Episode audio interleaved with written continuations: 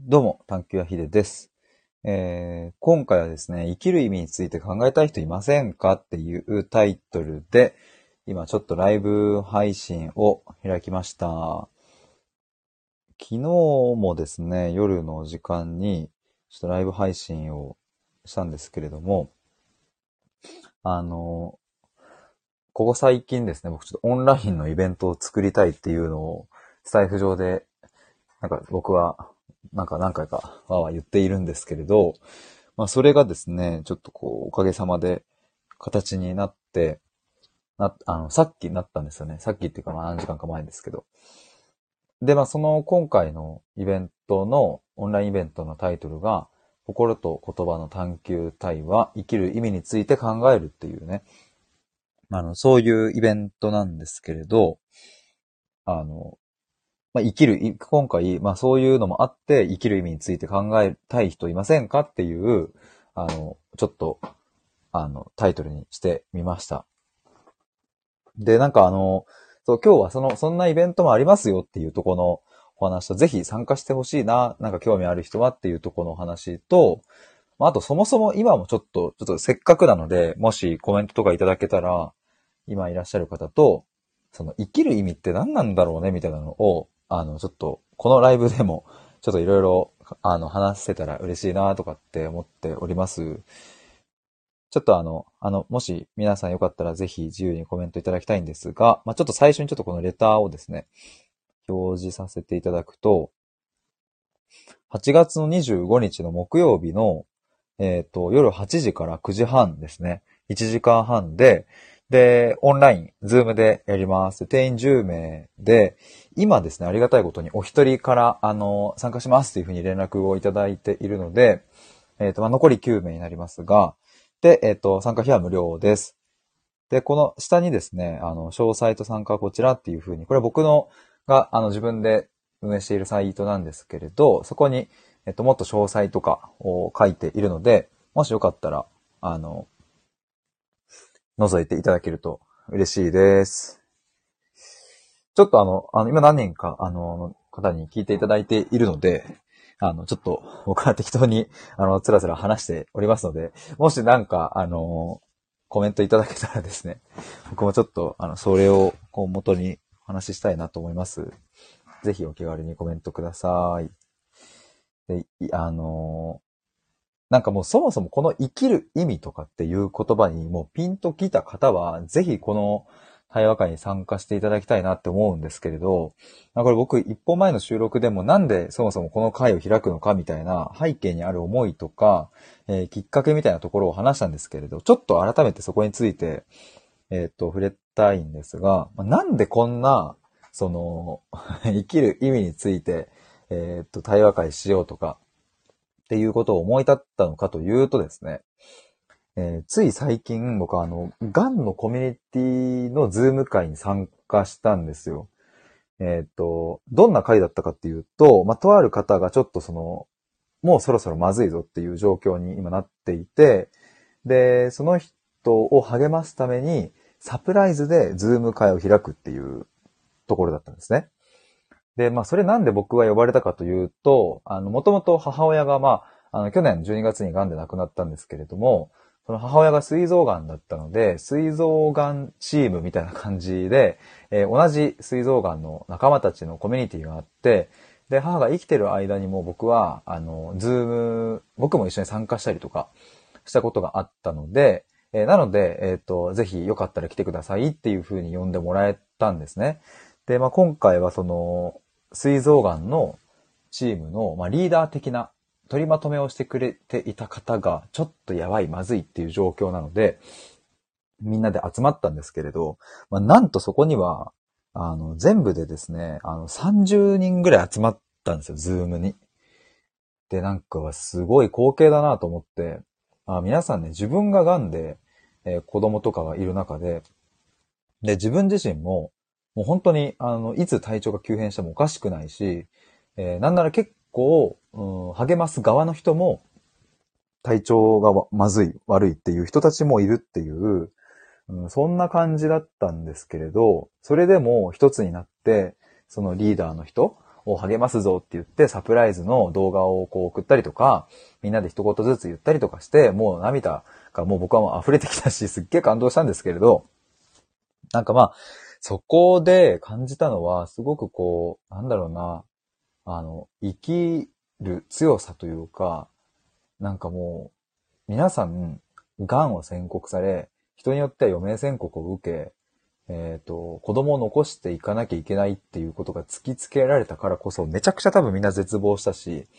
でもその絶望を味わい切ったからこその希望を持ったし、でも希望を持ったからこそまた絶望したしっていうところを何度も何度も繰り返したり行ったり来たりしている人たちだったから、なんかめちゃくちゃね、なんかね、あの、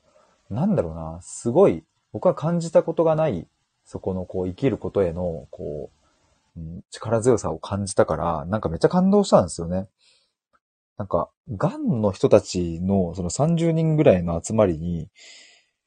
うん、僕も入ってなんか話すっていうのは、僕自身は癌ではないので、本当にその貴重な時間をいただけたなって思うんですけれど、まあなんかそういうところにいるとですね、なんかこう、生きるって、結局何なんだっけみたいなことが、まあなんか僕はすごく感じたんですよね。で、なんかまあ、この手のというか、こういう人間とは何なのかとか、幸せとは何なのかとか、まあそういう類の話って、まあ、あの、まあ、こう、遡ってみると僕は結構もともと興味はあったし、ずっと考えてきたし、うん、っていう過去はあるんですけれど、ただそれをなんか、え大学のサークルの友達と飲みに行った時にするかと言ったらしないし、え社会人になってからも、あの、2、3年前会社員だった時は、えっ、ー、と、じゃあ飲み行こうぜってなったら、その、人間ってなんで生きてると思うとかっていう話にはもちろんなんないし、えっ、と、ああ、仕事疲れた、みたいな、まあそういう話になるわけなんですよね。でもなんかやっぱり、僕はまあもちろんそういう、うん、なんかしょうもない話ベラベラ話したりとかっていうのも超大好きなんですけれど、まあその、うん、逆で、やっぱりなんで僕らは生きてるんだろうかとか、そういうのを突き詰めて考えることも同時にすごく大好きで、でも極端にその時間がやっぱ少なすぎたなっていうのが、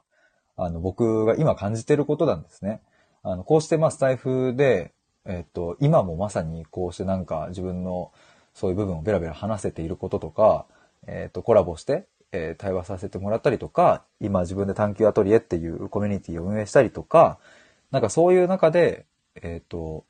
まあ、人からはね、真面目だねとか、えなんかそんなとこまで考えてんのみたいな、考えすぎだねって言われてしまうようなことを楽しく話せる仲間たちとかができたから、うんとすっげえ楽しいんですけど、でも余計にやっぱり今楽しいからこそこういう時間が本当に少なかったなっていうのをなんか今めっちゃ痛感しているっていう、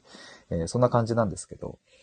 まあ、なので、えー、ちょっと長くなりましたが、まあ、だったら自分で作っちゃえばいいじゃないかっていう、まあ、話だなと思って、まあ、それで今回はこの心と言葉の探求対話、生きる意味について考えるっていう、そんな企画というかイベントをちょっと、あの、やって考えてみたという、そんな感じですね。あの、皆さんちょっと聞いていただいてありがとうございます。なんかね、あの、こういうタイトルだからさ、すげえあの、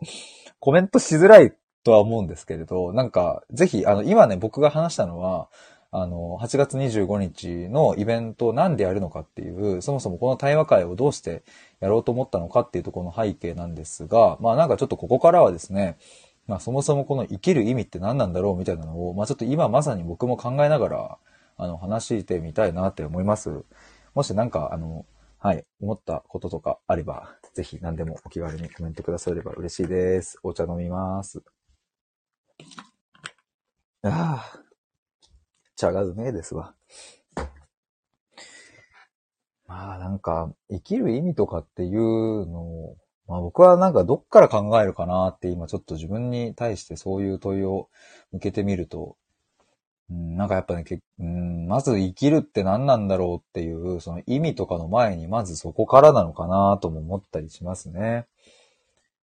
なんか不思議ですよね、なんか生きるってね、とかっていう。で、意味っていうのも、うん、まあそこにこう味わうっていう感じが入っていますが、まあこれも結局なんかどういう言葉なんだっけっていうのも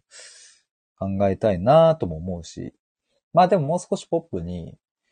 まあこう、生きている意味、まあ目的とかなんだろうな。僕らは、なんで今、飯食ってんだろうとか、なんかそういうのかな。なんか、まああと、ちょっと視点を変えて幸せな瞬間っていつだろうとか、どういう時に心地よく感じるんだろうとか、まあそういうのでもいいのかなとも思うし。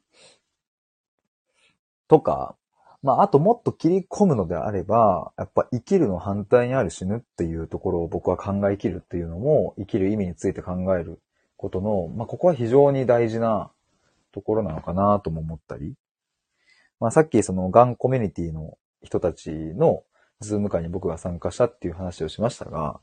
まあ、あの方たちがなんで、うん、絶望しながらも生きることをこう輝かしているのかっていうのって、やっぱりもう死ぬをとことん考えきっているからだなっていうところに尽きると思うんですよね。だからなんか僕はこう、癌を宣告されたことはないし、今は、あの、幸いにも僕は病気はありませんけれど、どうしたら僕はあそこまで死を意識できるのだろうかっていうふうに考えてみても、やっぱりそれは本当にその瞬間が来なければ、ちょっと難しいのかなとも思いつつ、でもやっぱり、僕らはいつか死ぬっていう、うん、ことはやっぱり決まっているから、なんかそういうのを考えると、別に意識できなくもないんじゃないかっていうのも思ったりしているっていう。だから僕の母親がですね、こう余命宣告で1年って言われた時は本当に、えっていう、もう、え？っていう 2回言いましたけど、あの、そういう、なんかもう、ギョエギョエギョエみたいな感じだったんですが、でもなんかその、結果ね、僕の母親は1年と300日ちょい、9日ぐらい行きましたけど、なんだろうな、なんか、余命宣告っていう言葉がものすごく、うん、不穏な空気が漂うというか、うん、なんかそれいい言葉とはもちろんなんないから、そこにはこういろんな悲しみとか、うん、辛さとか苦悩とかそういうものがね、まとわりついているから、余命宣告っていう言葉ってすごくずっしり響いてくる感じがしますが、でも、その僕、やっぱり立ち返ると僕らはいつか死ぬっていうことは決まっているから、その死ぬ時期を教えてもらえたっていうことは、うん、まあ誤解を恐れずに言うと結構幸せなことであるっていうのを、僕は、まあ母親との経験で、まあ、感じたところでもあるんですよね。まあ、ここは表現がちょっと難しいなと。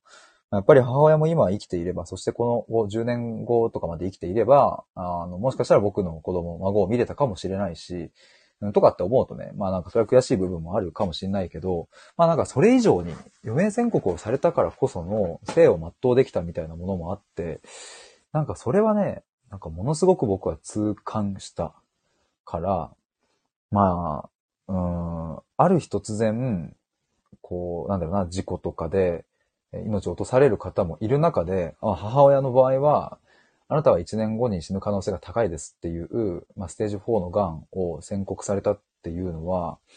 うん、めっちゃ辛いし、大変だったし、悲しいし、まあ、体も苦しかったんだけど、うん、なんかそれだけが本当に不幸だっていうことでは全くないっていうことにも気づいたし、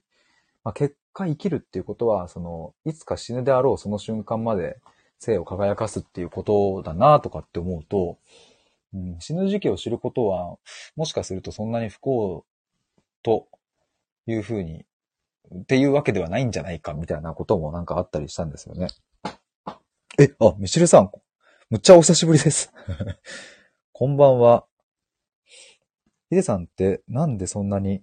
頑張れるんですか？久しぶり、久しぶりです。なんかすげえ めっちゃ久しぶりです。なんでがそんなに頑張れるんですかねいや、わかんないです。僕はあの、頑張っているっていうのが、感覚として、そんなに、ないのかな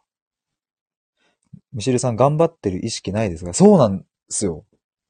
なんか僕の中では、これでいいのかな？みたいなのがめっちゃあるんですよね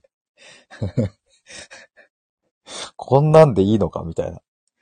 それはちょっとずっと昔から、なんか、勉強にしても野球にしてもあったかなって思います。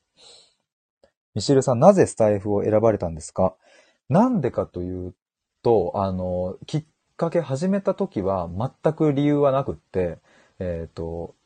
なんか音声来るらしいぜみたいな。もうその、去年とかもうもうすでに来てたから遅いんだけど、音声来るらしいみたいな情報を知って、何音声来るだと？ってなって、手っ取り早く始められるのなんだ？スタイフじゃんってなって始めたっていう感じなので、特にその理由はなかったんですけれど、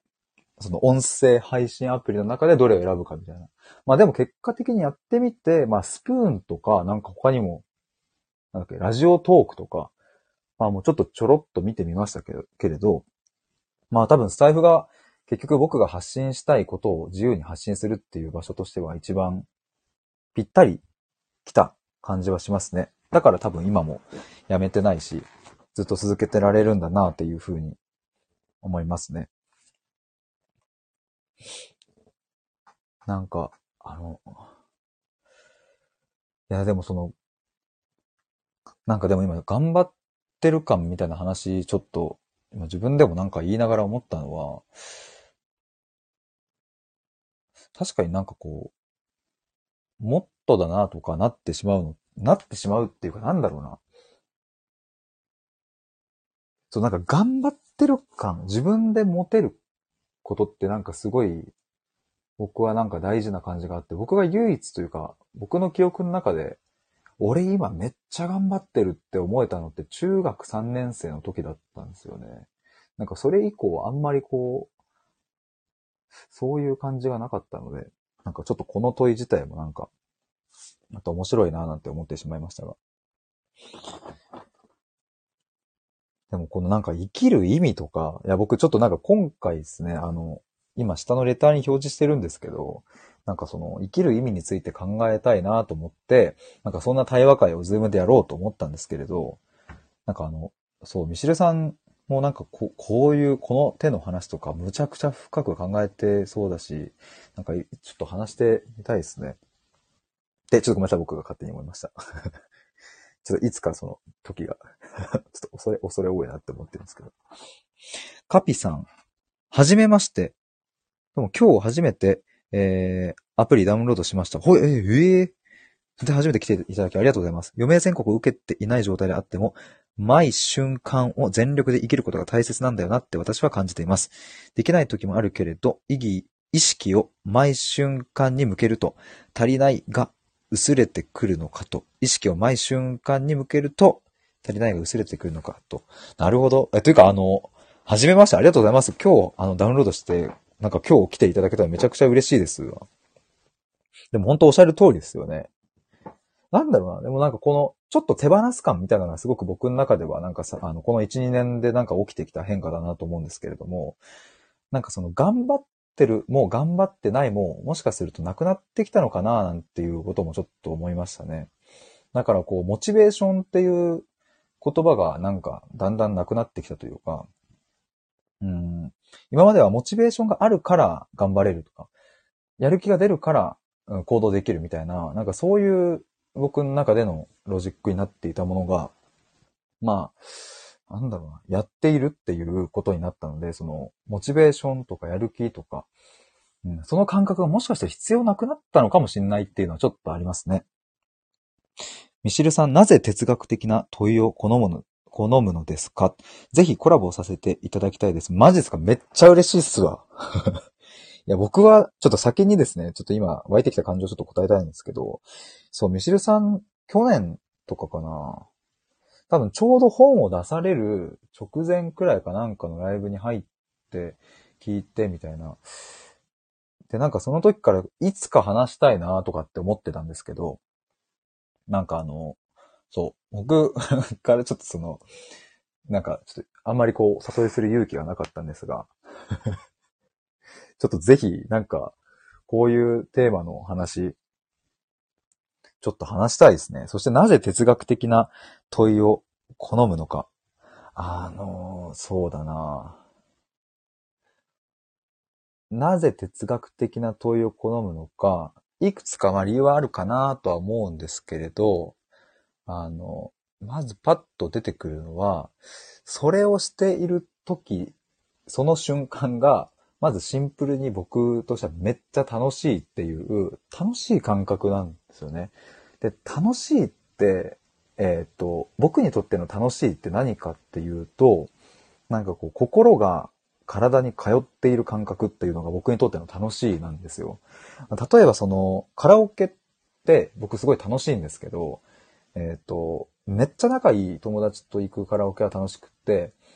ちょっとだけ気を使ってしまう仲のいい友達と行くカラオケは、すげえ楽しいとまでは言えない。まあ、なぜかというと、心が体に通いきってないんですよね。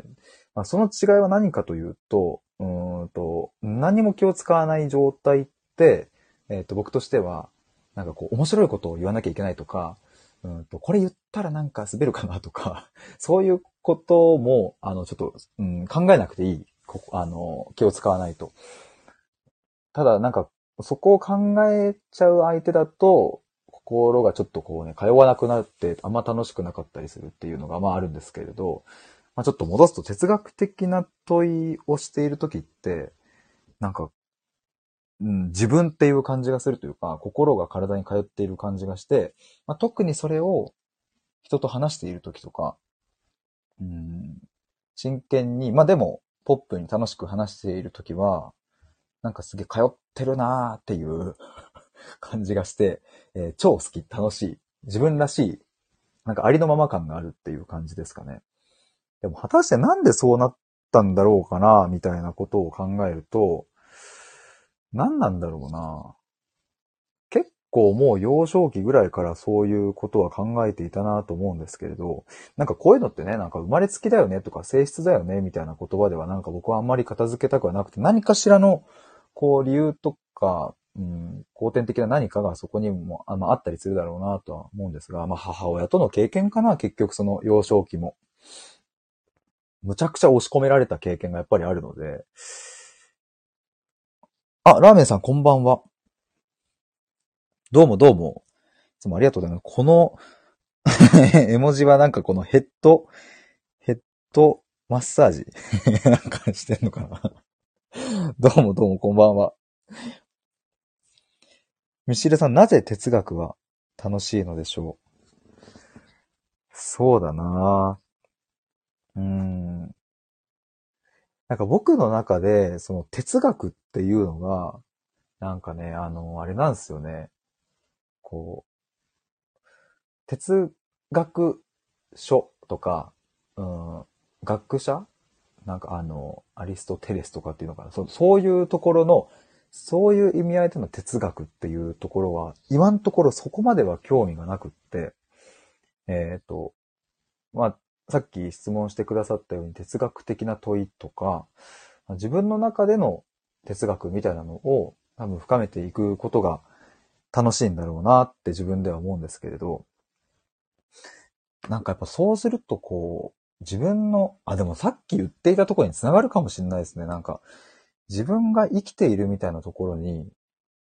むちゃくちゃ強烈に結びつく感じ感覚を持つのかもしれないですね。それがやっぱさ、えっ、ー、と、さっき言った心が体に通うっていうところの、なんか、うんと、真意なのかもしれないというか、今って、今、レターをいただきました。レター、ヒデさんとミシルさんのコラボを楽しみにしていますっていう。やったー ありがとうございます。レターをくださった方ありがとうございます。ミシルさん、なるほどって。いや、そう、でもなんかめちゃ、なんかね、本当に、やっぱそういう問いを投げてくださって、本当楽しいっすわ。こういうのやっぱり、問われるとむっちゃ考えるし、やっぱその瞬間のなんか、ウハウハ感半端ないですね。なんかこう、脳が、脳ウハ 脳ウハっていう言葉があのかかんないですけど、脳がウハウハしてる感。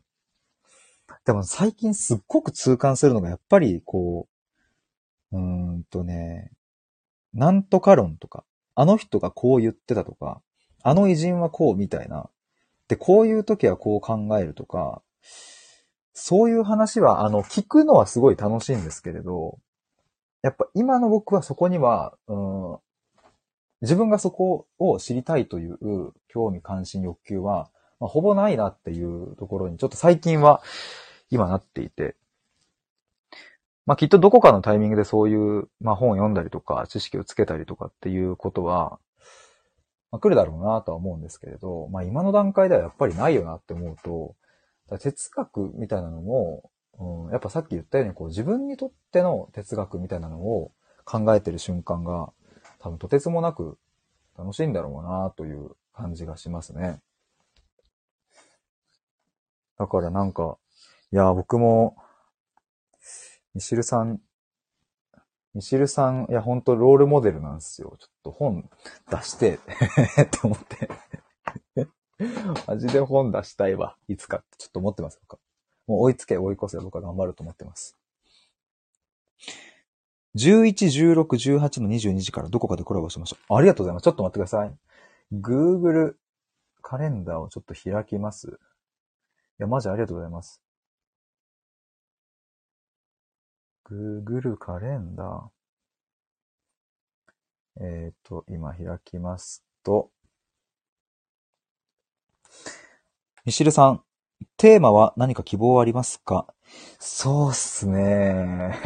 や、めっちゃちょっと待って。ちょっと待ってください。ちょっとこれは、ちょっといろいろあるぞ。ちょっと、ちょっとすいませんね。あの、なんか、ドゥフドゥフしてすいません。ちょっとテンションが上がってきてます。ラーメンさん聞きたいってありがとうございます。ちょっと待って、これどうしよう。こんな機会ないじゃないですか。ちょっとどうしよう。ちょっと待って、今日程を ドゥフドゥフしてます。11、16、18ですよね。11、あ、11ありかもな。11、16、18。あ、全部いけそうだけど、11、11、いいっすね。11、22時、大丈夫ですか？えっ、と、8月ですよね。8月11日。ちょっと待って、今あの、カレンダーに。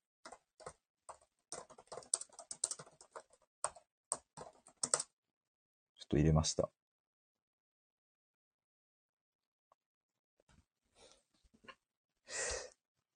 ちょっと、えっ、ー、と、今聞いてくださっている皆さんも、あの、もしよかったら、8月11日、夜の22時。あ、てか、あ、その、そっか、まだ、あれか。あの、一応そこでいいのかっていう話ですね。でもいい大丈夫、大丈夫そうですかね。あ僕は、ミシルさん、僕は聞くこと、考えること、生きること、ここら辺が気になりますね。めちゃくちゃ楽しそう。めちゃくちゃ楽しそうっすね。ラーメンさん楽しそうありがとうございます。カピさんもありがとうございます。目がハットって。いや、超楽しみなんですけれども。いや、なんかちょっと今思ったのは、あの、そのくらいの幅があるとすごく僕ありがたいかもしれない。あの、幅がっていうのは、なんかこの聞く、考える、生きるっていうテーマなんかそのほわっとしたテーマで、ミシルさんとは話したいなっていうのがちょっと今思った率直な感情、感覚です。あ、ゆきねこさんこんばんは。どうもありがとうございます。聞いていただいて。今ですね、てかお久しぶりですね。ありがとうございます。今、ミシルさんとちょっとまさかのコラボがこの、このライブで決まるっていう、いや、めちゃくちゃ僕としてはもう最強に嬉しい瞬間が今来ておりまして。ミシェルさん、あ、でも16か18の方がありがたい。連日コラボになるから。なるほど。そしたら、えー、っと、16、僕16、18どっちでも全然いけるんですけれども、18の方がどちらかというと、ミシルさん、こういうのは速度が大事なんで勢いというか、あ、めっちゃわかりますよ。そうそう、そうなんですよ。え、めっちゃ嬉しいんですけど。本当に。今部屋じゃなかったら結構叫んでるんですけれども、ちょっと、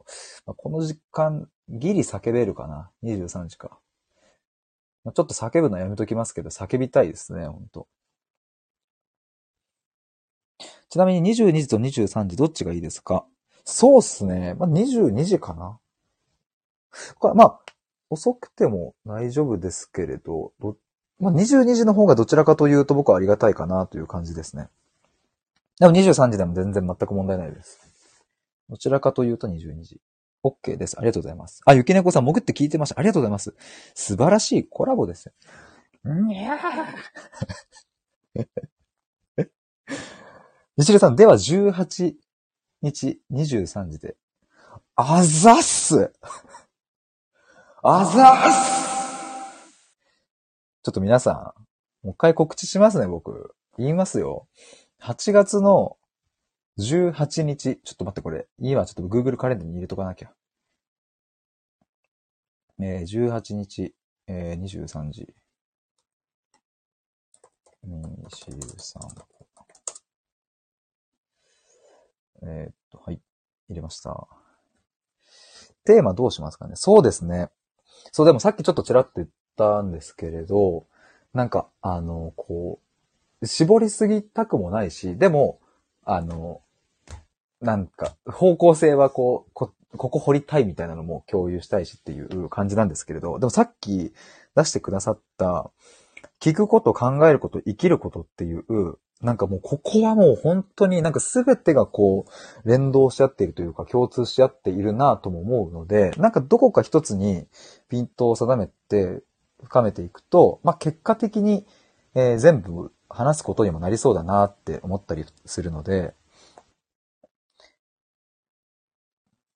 えっ、ー、と、ミシルさん、個人的に、えー、一番聞きたいのは聞くことです。なるほど。ちなみにヒデさんが僕に聞きたいこともあれば嬉しいです。あのこれはね、ほんとね ちょっと待って、いろいろあるんですけれど、言葉とかもそうだし、うーん、え、ちょっと待って、これ絞るのむずくねえかってなるんですけれど、でもなんかやっぱ僕が、うーん、知りたいって今率直に思うのは、あの、ミシルさんの、これはなんて表現すればいいんだろうな。うん。まあ、めっちゃこう、うーん、表面的な、なんだろうな。まあ、簡単な言葉で言えば根っこっていう感じなんですよね。だからその、言葉？まあ、あの、ツイートの言葉にしても、とか、あと考え方とか、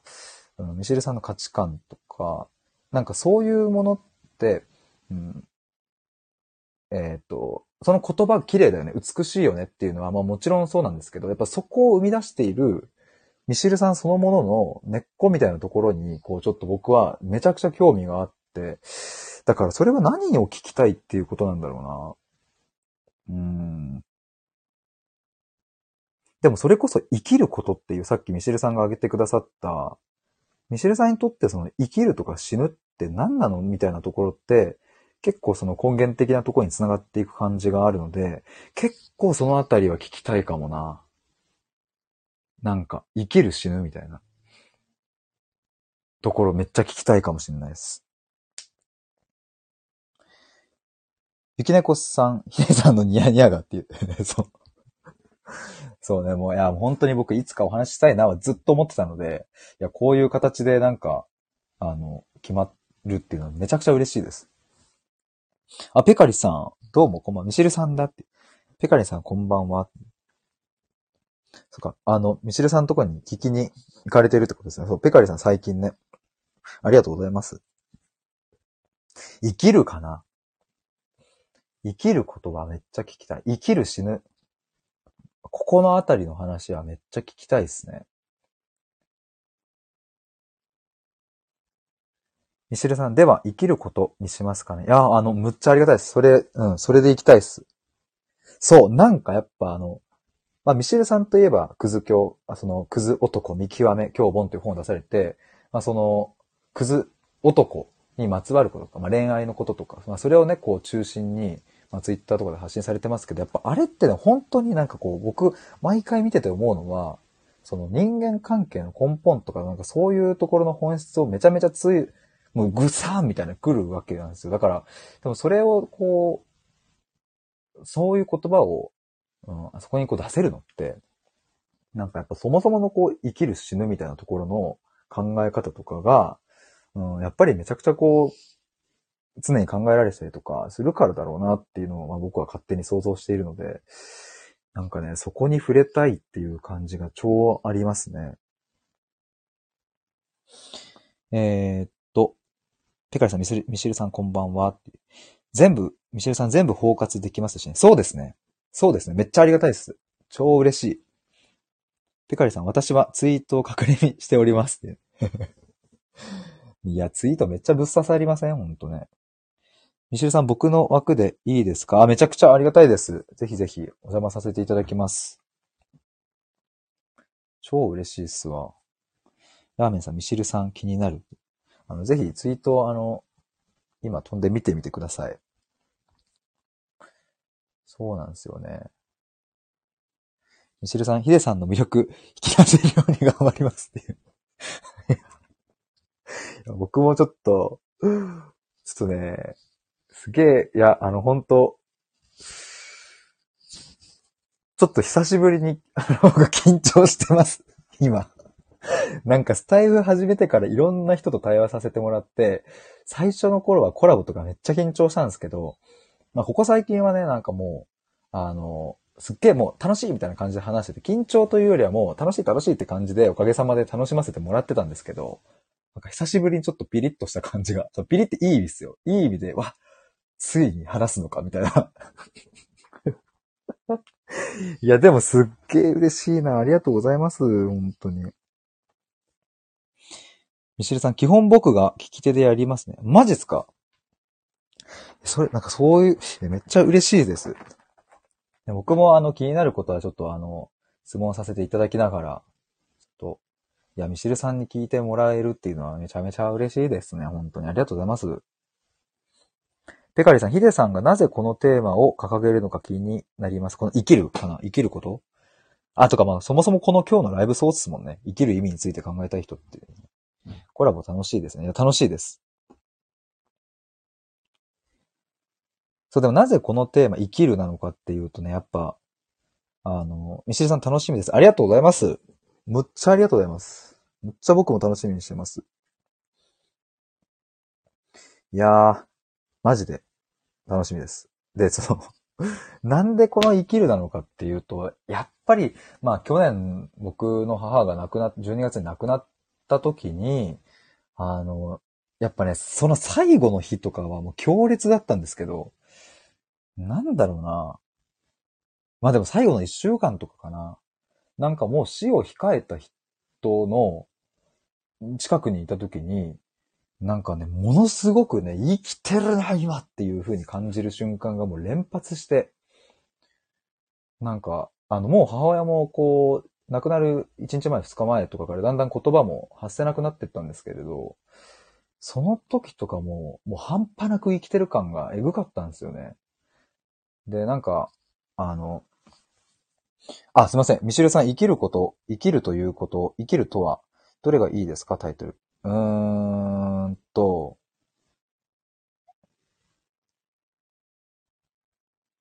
生きるとはかな全部いいですよね。あ、ごめんなさい。でも直感で生きるとはがいいですね。なんかそう、生きるとはかな。ありがとうございます。わかりました。ありがとうございます。いや、もうこちらこそありがとうございます。テーマまで生きるとはですね。やった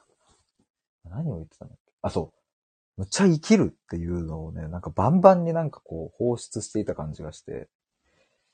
まあ声も出せなかったんですけれど、僕が母親の顔の近くに自分の顔を持ってって、ニコって笑うと、向こうもニコって笑うっていう、なんかただ、なんかその表情を動かすだけで会話するみたいな時間があって、なんかあの瞬間とかなんか本当にすげえなんか、うん、魂が揺さぶられたというか、なんかそんな感じだったんだよな。なんか赤ちゃんを、がなんか反応してるみたいな感じで、やっぱあの、もう死ぬ間際の人のこう生きるのこう放出感はね、なんかもうめちゃくちゃ尊いなと思って、なんかやっぱ、そういう経験もちょっとでっかいっすね、この問いが立った。ペカリさん、ヒデさんはこの問いの答えはお持ちですか？生きるとは？生きる意味？答えっていうのは、うーん、なんか、これですっていう言語ができるものは、ちょっとまだわかんないですね、僕は。だからなんかその答えを出したい、うーん、出したいという思いは今はなくって、生きるとは何なのかっていうこと、生きる意味って何なんだろうかっていうことを、うん、対話を通して共に深めていったりとか、そこの、うーんと、なんだろうな、道筋っていうのを作りたいっていう感じかな。多分僕の感覚ですけど、この生きるってこういうことかってわかるのは、多分本当に死ぬ瞬間だなっていうのを、まあ多分僕はなんか思っているので、でもなんかそれまでに、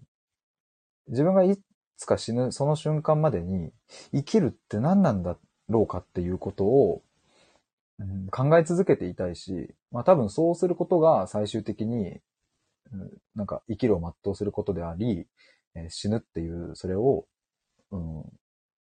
ただ僕はそこに向かうっていう、ただ死んでいくっていうことになるのかなって思うと、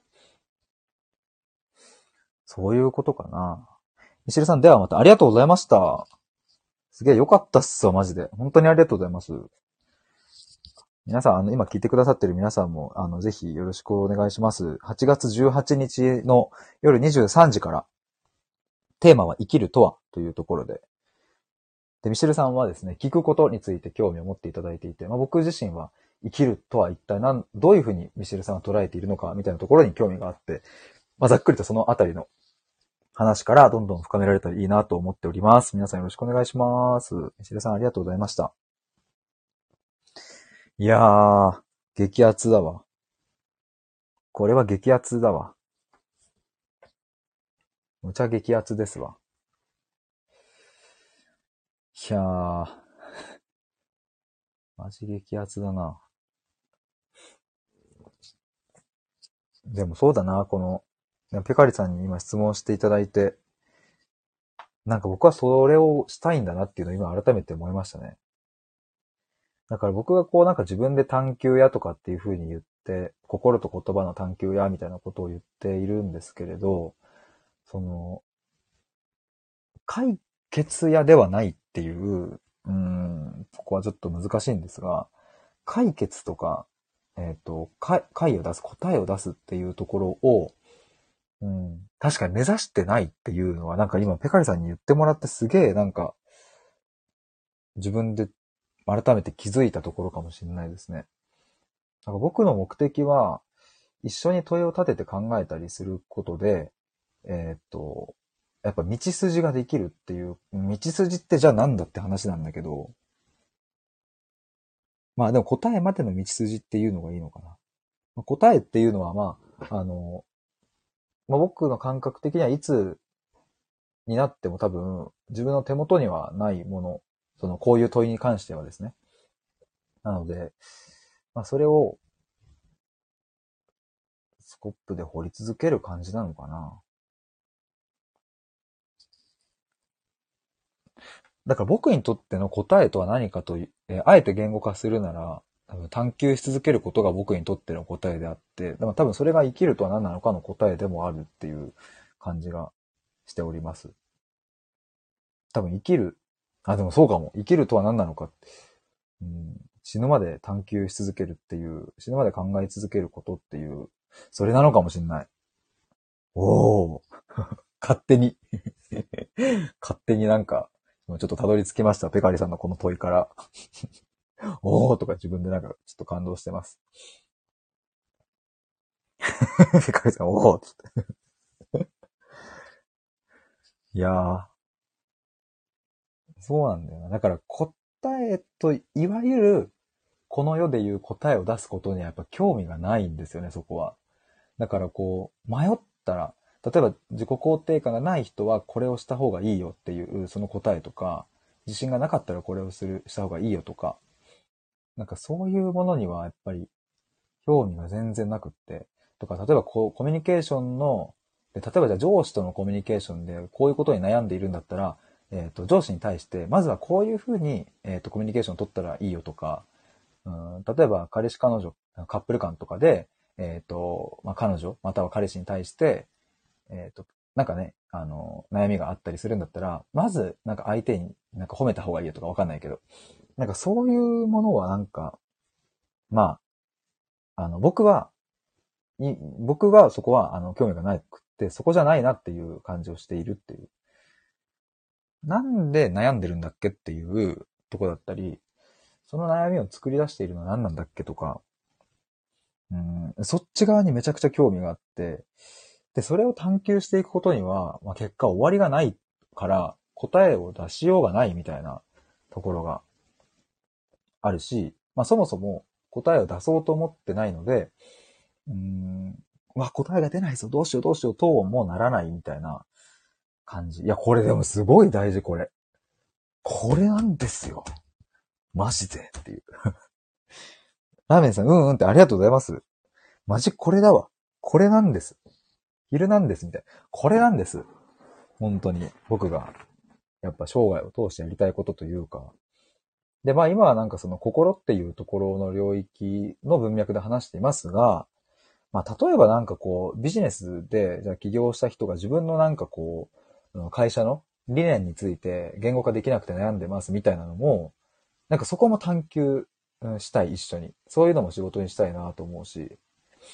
まあそれも理念を作るっていう、ある意味での答えに向かおうとするから、なんかしっくりこないっていうのがあったりすると思うんですけど、うん、答えを出すんじゃなくて、なんでその理念を作ろうとしているのかっていう方向に掘っていくと、自然とその、うん、理念の言葉も見つかったりするっていうのが、まあ今仕事とかしながら、そういうものを経験できているので、なんか、うん、もっともっと個人でもそういうのやりたいなって思っております。ラーメンさん向き合うんですね。目の前のことと。いや、ほんとそうっすね。だから、そう。あのうん、これ難しいな。解決ではないんだけど、僕にとっての解決はそれなんですっていうことなのかな。なんかこれはちょっと難しい。だからまあなんかうん、まあ、風邪をひいたんだったら風邪薬を飲むっていうのは、えっ、と、問題に対する解決策として、まあ当たり前というか、まあ、それはした方がいいっていう話なんですけど、まあただ、うん、なんで風邪ひいたんだっけっていうことを突き詰めて考えていけば、まあ例えば食事のバランスが良くなかったとか、まあ、人混みばっか行っていたとか、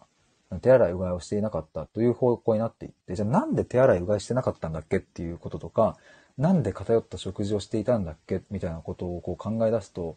あの、あ、なんか今仕事が忙しすぎたのかって、なんで仕事が忙しいと手洗いうがいできないんだっけ？とかっていうふうに今度考えてってみたいな。なんかそっち側なんですよね、だから。で、それをしてたどり着いた先にある、実は根っこに眠らせていた、なんかこう開かずの間にあった、なんかこう、ドロッとしたもんとかを一旦開けてみると、うんと、なんか思わぬ自分の人生の動きや流れみたいなものが生まれ出していって、えー、とすると、根本的にその風邪をひくみたいなとこの、解決って、やっぱ結果そっち側に行く感じが僕はするんですよね。だから、毎度毎度風邪薬を飲んで治せばいいという、ま、話ではないっていう。だからそれは結構心の問題とか、うん、にも置き換えられるなっていう感覚なんですよね。だから、上司との馬が合わないっていうところに悩んでいる。じゃあ、うん、その上司に対して、えー、何か好かれるような言葉、コミュニケーションを取ろうっていうのも、まあ一つ解決策なんだけど、えっ、ー、と、じゃあなんでそもそもその上司とのコミュニケーションに対して自分が悩んでいるのかとか、どうして嫌だと感じているのかっていう、そっち側に、えっ、ー、と、深掘りするというか、問いを立てて探求していくことが、うん、なんか抜本的、根本的な、ね、改善とか、流れの変更みたいなとこに繋がってくる感じがするんですよね。ペカリさん、踏むっていう。合図値はありがとうございます。そうなんですよね。なんかそこ、その、その辺かな。だからちょっと、うん。これなんかな、文章にしたいな、もっと。こうなんかね、言葉で今こう話すと、なんか出てくる言葉たちがまああるんですけれど、まあそれをそのまんまね、文字に起こしてしまえばいいっていう話なのかもしれないですけれど。だからなんだろうな、あの、すごくこうコミュニケーションの中で、うん、僕がね、こう違和感を感じる瞬間の、まあ例えば一つの例として、えっと、あなたはこっちとこっちどっちがやりたいのとか、これとこれ、うん、例えばこの A のパターンと B のパターンと、なんか、あの、あなたの正解どっちとかっていう風なコミュニケーションとかって、まあ、例えば職場とかでも結構あるなって思うんですよ。で、なんかあたかも、そのどちらかが正解かのように上司が部下に聞いたりするから、なんかどっちかで答えなきゃいけないような感じもあるんですけど、で、なんかま、ちょっと待って、そもそもその二択っ以外にもめちゃめちゃ検討の余地あるぜっていうことだったり、えっ、ー、と、その二択って、その上司が考えたものでしかないよなっていうことだったり、なんかそういう問い自体を、こう、なんか、ちょっとね、僕のこと、なんか、ストレートに言うと、せこい問いの立て方みたいなのが僕の中でなんかあったりして、そのコミュニケーションすると、それはね、力関係がある上司部下とか、まあ、親子みたいなところの関係性だと、その弱い側の方、うん、まあみんな上の方はね、対等だと言うんだけれど、まあ子供とか部下とか側の人はやっぱりこう、弱い側になるから、なかなかね、その、答えづらくなるみたいなシーンがやっぱあるんですよね。あいのねさん、こんばんは。ヒデさん、お久しぶりです。お久しぶりです。むちゃくちゃお久しぶりです。今ですね、あの、ちょっと前に見知らぬミシルさんに来ていただいていて、なんとコラボがこの場で決まるっていう、ちょっとね、興奮をしていたところなんですけれど、まあちょっとその流れで、なんで僕は探求をするのかみたいなところの話をしておりました。あいのねさん、いいお話でしたね、先ほどの。マジっすか？ありがとうございます。聞いていただいていて。ありがとうございます。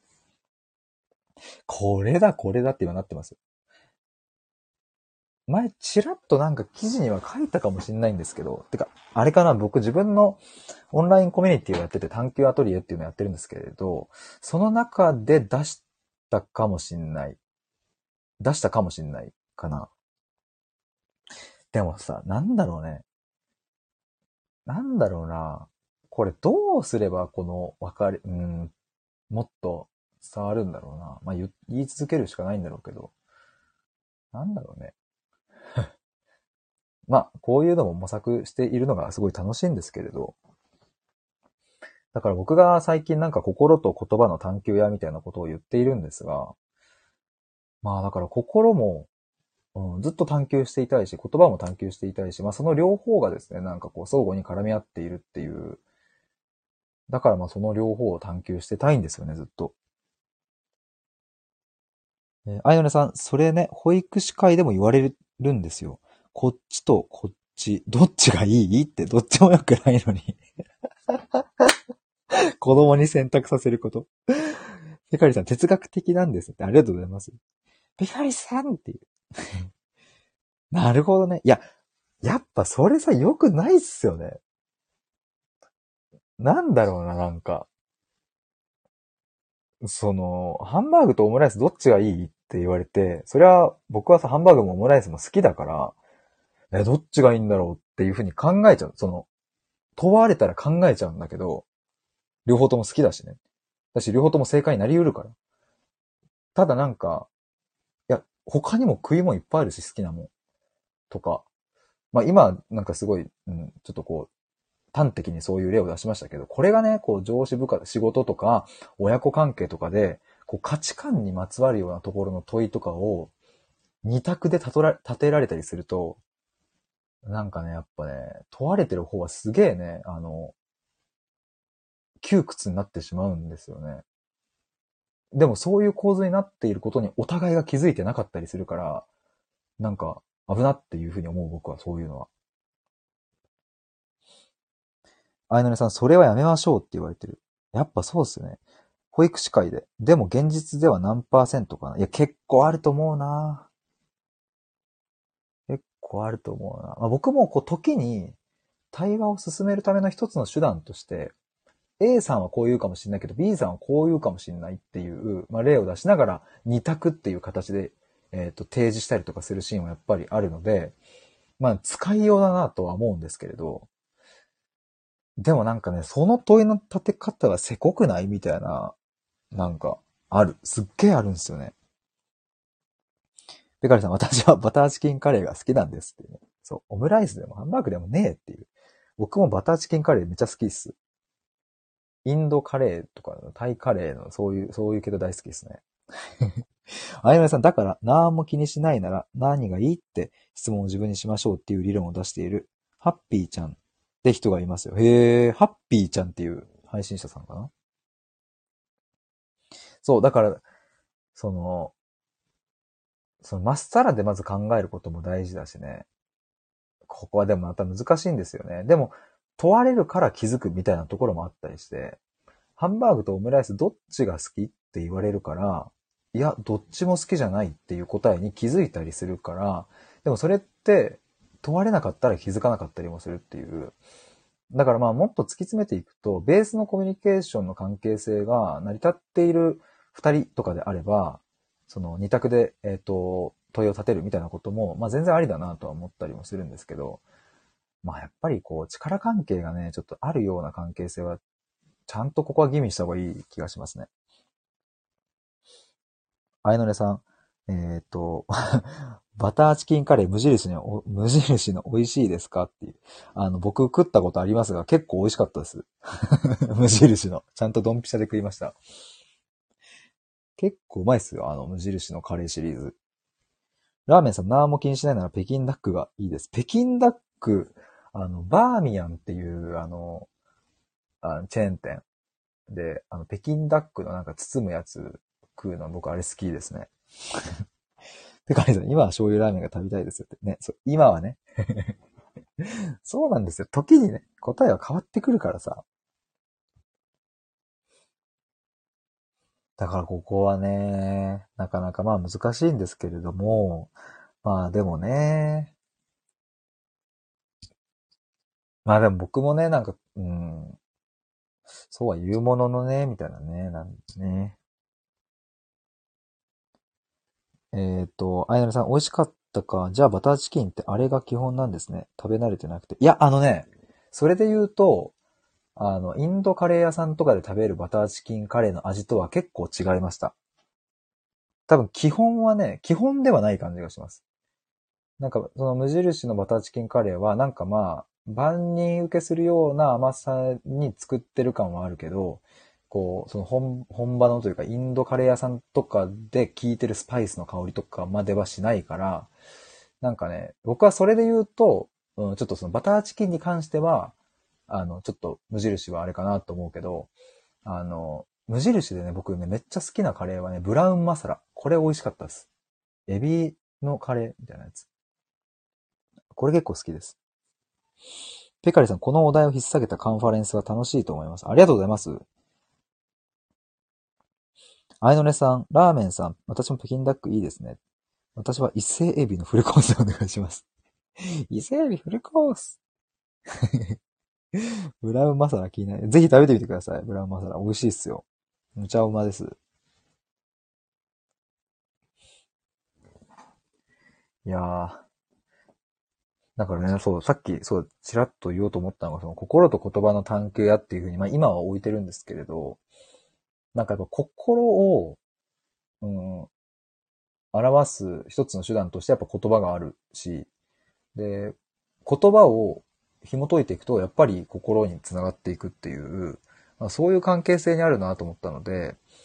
まあだから僕は言葉を聞いたときに、例えばこれこれこうで悩んでますっていう言葉を聞いたときに、その悩みに対しての解決策は何だろうかはまず考えないんですよね。その、この人はなんでその言葉を使っているんだろうかとか、えっ、ー、と、どうしてその言葉を、うん、あ、使わざるを得なくなってしまったのかとか、今ちょっと似ているようでちょっと違うなと思うんですけど、とか、どうしてその表現なんだろうみたいなところを、まずは、えっ、と、こう、解体していって、そこを解体していくと、うん、心にたどり着くんですよね。でまず心にたどり着いたら、今度はその心えっ、と、を、こう、もっともっと解体していって、で、そうすると、その人にとってもまだ言語化していなかった領域の、うん、扉とかね、なんか蓋とかがあったりするから、そこを一緒に開けて、一緒に言語化していくっていう、また今度言葉に戻していくっていう、その探求をね、こう繰り返す感じなんですよね。でもなんか僕、やっぱさっき言ったように、これこそが、なんかこの答えのない時代において、幸せに生き抜くための、最も僕の中では大切な、うん、手段というか、のことなんじゃないかなって思っております。はいあの、あいのねさん、こうやって何も気にせんかったら何がいいっていう思考だと、自分の思考の枠も広がるんですよね。そうそうそうね。それにより心も自由になるし、めっちゃわかりますわ。アメリケーヌソースもいいな。アメリケーヌソースは僕は食べたことがないですね。ペガリさん、何も考えてない人ってなぜそうなるんでしょうか？あのね、僕もね、それはなんか、一時不思議だったりはしたんですけれど、あの、俺何も考えてないっていう人？あ、これなんか前ペガリさんと話したところかな。例えば僕なんかね、そう不思議だったのが、いや俺自己分析とかしたことないとかって、例えば就活中に言う人とか、まあいたし、会社員になってからも、いや俺あんま内政とかしないな、みたいな人とかを、まあいたんですけれど、あの、僕の一つの、まあ、見解ですけれど、あの、多分ね、そういう人ね、結構考えてたりするんですよ。あの、日頃。なんか僕の経験上それはある。で、ただその考える、うん、種類とか、あの、なんつうんだろうな、深さとか、方法とかが、えっ、と、僕とは違っていたっていうだけであって、あの、考えるっていう言葉の定義がちょっとずれているっていう可能性はあるなって思うんですよね。だから僕にとっての考えるっていうのは、まあちょっとこ今日このライブで話した通り、今もちょっと言った通り、こう探求するみたいなところにあったりして、解決とか答えを出すところにやっぱ興味がない。けれど、まあとある A さんにとっては、えっ、と、解決する。この問題どうしたら解けるんだろうかっていうところに、えー頭を使うっていうことが考える。うん、だとすると、僕にとっての考えると A さんにとっての考えるは全く違うから、まあ、その文脈になると僕は、いや、その A さんの言う考えるでは全く考えてないですねっていう話になるから、まあなんかその、その会話で考えるっていう言葉がまずれているっていう可能性は結構あるんじゃないかなっていうふうに思ったりもしましたが、まあただ一つ、これも事実としてあるのは、うん、本当にその考えるっていう程度の差は結構大きいものでもあるなって思いましたね。だから生きる意味とはみたいなところの、うん、言葉に惹かれる人もいれば、そんなものを考えたってしょうがないでしょうみたいなこともあったりして。まあそれがどっちがいい悪いではなくってね。なんかそこの差はあるかなって思いますね。ラーメンさん、私は言葉にすることが苦手だし、言葉のチョイスが下手くそです。中核はしっかりあるのだけど、言葉にできない子供みたいな。なるほど。言葉のチョイスか。僕、ラーメンさんの配信、あの、何本か聞かせてもらいましたけれど、あの、言葉のチョイスが下手くそっていうのは全く思わなくて、えっ、と、でもなんかラーメンさんの中で、なんか、あ、その僕配信しかき、あの、の中でしかこう判断できないけど、なんかね、あの、こう、美意識的な、ななんつうんだろうな、その、なんだろうな、こ空気感とか、その、雰囲気みたいなところへの、なんか、ちょっとか、なんつうんだろうな、デザイン力っていうの。そういうの長けてる方なんだなって僕は感じました。で、なんかそれを、うん、だからそこになんかじゃあ、えっ、と、言葉としての、まあ、それこそミシルさんみたいな、こう、線、精度が高い表現みたいなのが、まあ、入ることによって良くなることもあるかもしれないですけど、そもそもラーメンさんの持ち味ってのは結構そこにあるんじゃないかなとも思ったりしつつ、まあでもやっぱり言葉で表現したいみたいな思いもあるかなとは思うので、でもなんかそこの辺とかもやっぱ探求したくなるところですね。なんかね。ペカリさん、うんうんと、ありがとうございます。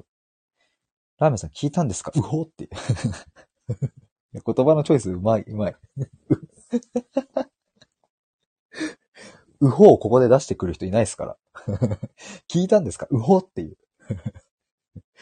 ラーメンさんありがとうございます。嬉しい。あの、いや、こちらこそありがとうございます。なんかね、ライブこんな長い時間聞いてくださって。いや、めちゃ嬉しいっすわ。いや、ちょっと熱が入ってしまいました。ちょっとそろそろ終わりにしたいと思います。12時過ぎてた。あ、過ぎてないわ。え？あ、まだ23時41分じゃん。12時過ぎてると思って、ああ、結構な、もう話し込んでしまったなと思ったら23時41分だからまだまだ話せるぜってなってしまったんですけれど、まあ、ただもう1時間5分も話しているし、あの、皆さんも、あの、長い時間お付き合いいただきましたので、まあ、最後にちょっとちらっとまとめて終わりたいと思います。あの、そう、でもあの、そう、今日、なんでこのライブを開いたかというとですね、今、レターに表示している、えっ、と、生きる意味について考えるっていう、心と言葉の探求対話っていう、この、まあ、オンラインイベントをですね、8月25日木曜日の夜8時から、えー21時半の1時間半で、えっ、と、やるというのが今日、あの、まあ、正式に僕が決めて、あの、自分のサイトに記事を書いたので、それのちょっと、ご案内をして、するという、そんな目的でした。で、まあ、ズームでやるんですけれど、定員が10名で、えー残り9名ですね。で、参加費が無料です。もしよかったらこのサイトの記事を読んでもらえると嬉しいです。まあ、あの、記事にも書いたんですけれども、あの、なんかこう、決まっ、なんかこのテーマで話しますみたいなことは全く決めていなくって、まあもちろんその生きる意味とは何かっていう、うん、そこをね、あの考えるっていう、まあその大枠はありますけれど、なんかあの、テーマですね。トークテーマはこれです。みたいなことがない、決めてないんですよね。で、まあ理由としては、僕はその、本当にこう、対話っていうのはその場の流れとか即興的な部分が、ものすごく、うん、大事になってくるっていうふうに感じていて、えーまあなので参加してくださる方が、その参加してくれる当日、えっ、と、8月25日の夜8時、その瞬間に何を感じているのかっていうところに焦点を当てて、その場で、皆さんから生まれてくる話題、テーマを引っ張ってきて、その場でみんなと一緒に考えるっていうのをやっていきたいんですよね。で、なんかそうすると、対話自体がものすごくこう生き生きとなってきて、対話が生き生きとしてくると、あの、やっぱりその場にいる方の深いところにある価値観とか、そういうところにこう、うん、触れられたり、うん、で、えっと、参加してくださる方自身も自己対話ができたりとか、そういうふうに、うん、なっていくなって僕は感じているので、まあ、なので、えっと、特に何も準備せず、えーリラックスして、あの、心の思うままに参加してくださったら嬉しいなと思っております。あの、もしよかったら、このリンク飛んでもらうとですね、参加フォームとかもこのページの中に入っているので、えっ、と、応募していただけると嬉しいです。ということで、ということで、今日は生きる意味について考えたい人いませんかっていうタイトルでしたっけね。そんな感じで話していきました。あの、皆さん、ちょっと長い時間になりましたが、お付き合いいただきまして、ありがとうございました。ラーメンさんも拍手ありがとうございました。ということで、以上です。バイバイ